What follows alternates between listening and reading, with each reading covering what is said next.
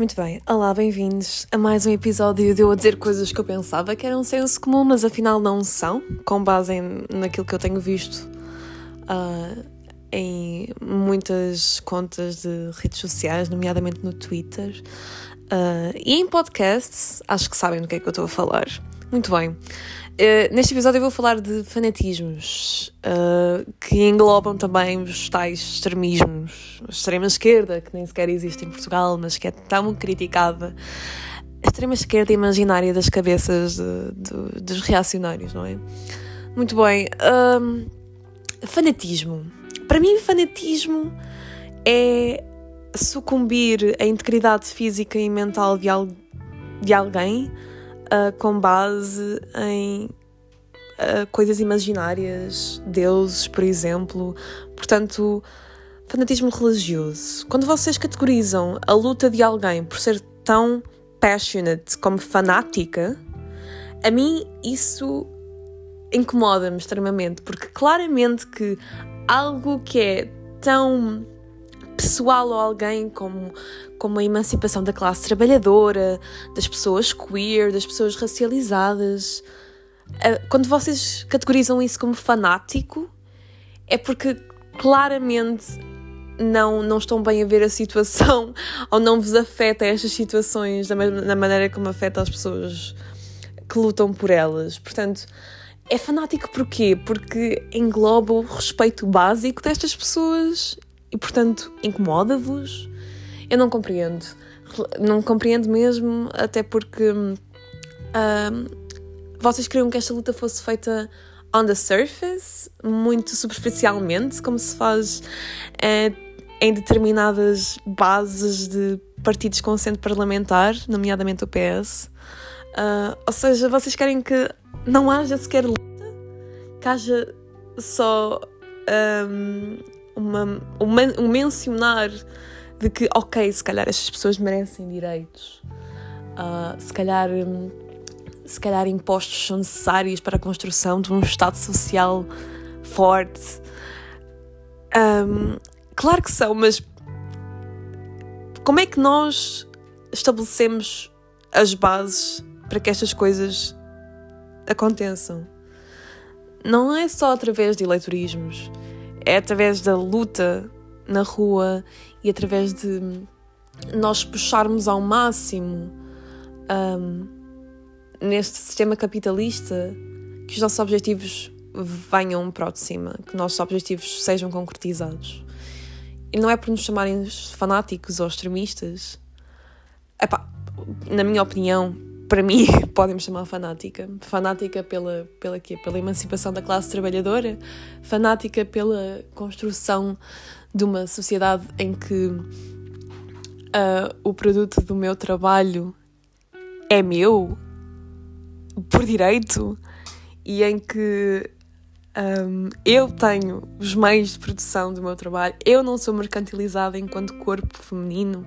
É pá, tudo bem. Ótimo, chamem-me fanática porque para mim não, nada me daria mais prazer do que ser fanática sobre estas causas ou de ser categorizada como fanática sobre estas causas. Portanto, mas não uh, generalizem esta, um, este adjetivo uh, para toda a gente, porque não, não, não deem esse teor negativo à luta pelo aquilo que muitas vezes nos é tão pessoal tão próximo. É, é mesmo não compreender de todo o que é que estas lutas significam para muita gente.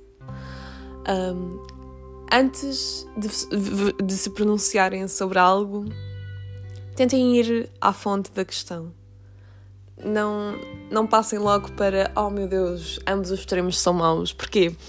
Um extremo quer acabar com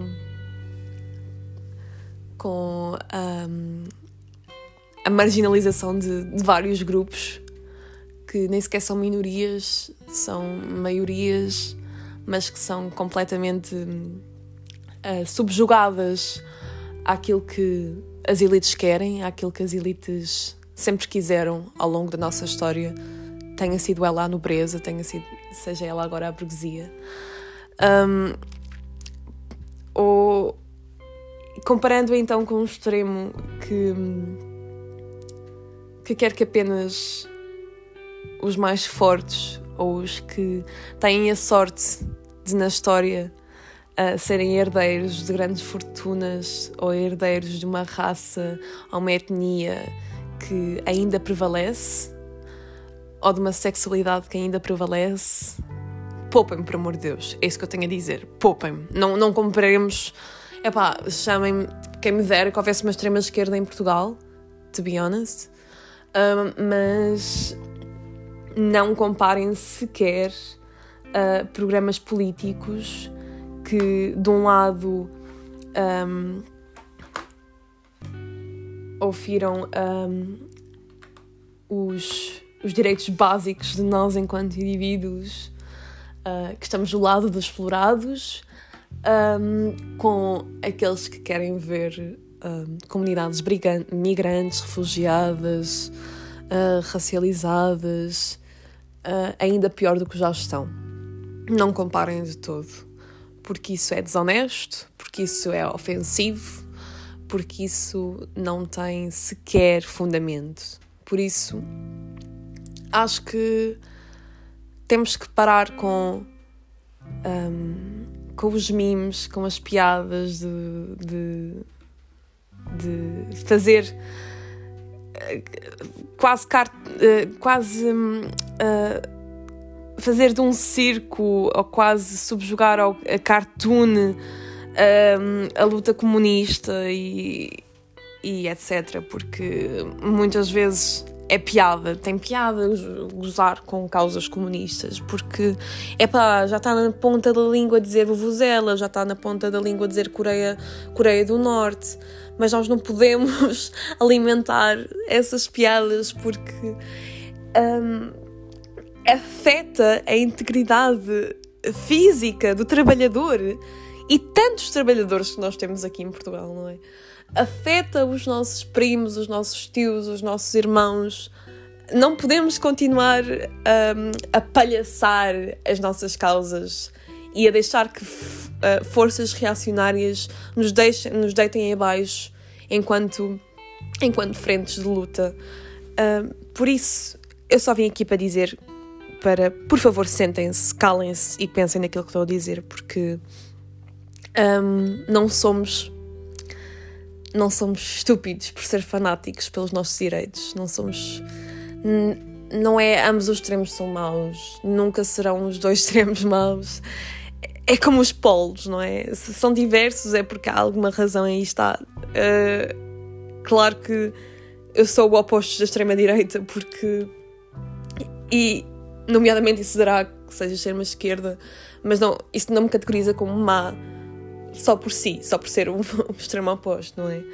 Um, não sejam tão simplistas quanto isso. Um, não vos vou mandar ler teoria, porque isso seria elitista e intelectual da minha parte, mas ganhem noção. Sentem-se e ganhem noção. Conversem com as pessoas a qual, as quais lutam por estas causas que vocês tão mandam ao chão e tão ridicularizam. Uh, conversem com as pessoas, um, saibam do porquê de nós sermos tão passionate uh, em relação a estas lutas. Uh, e pronto, é isso que eu tenho a dizer.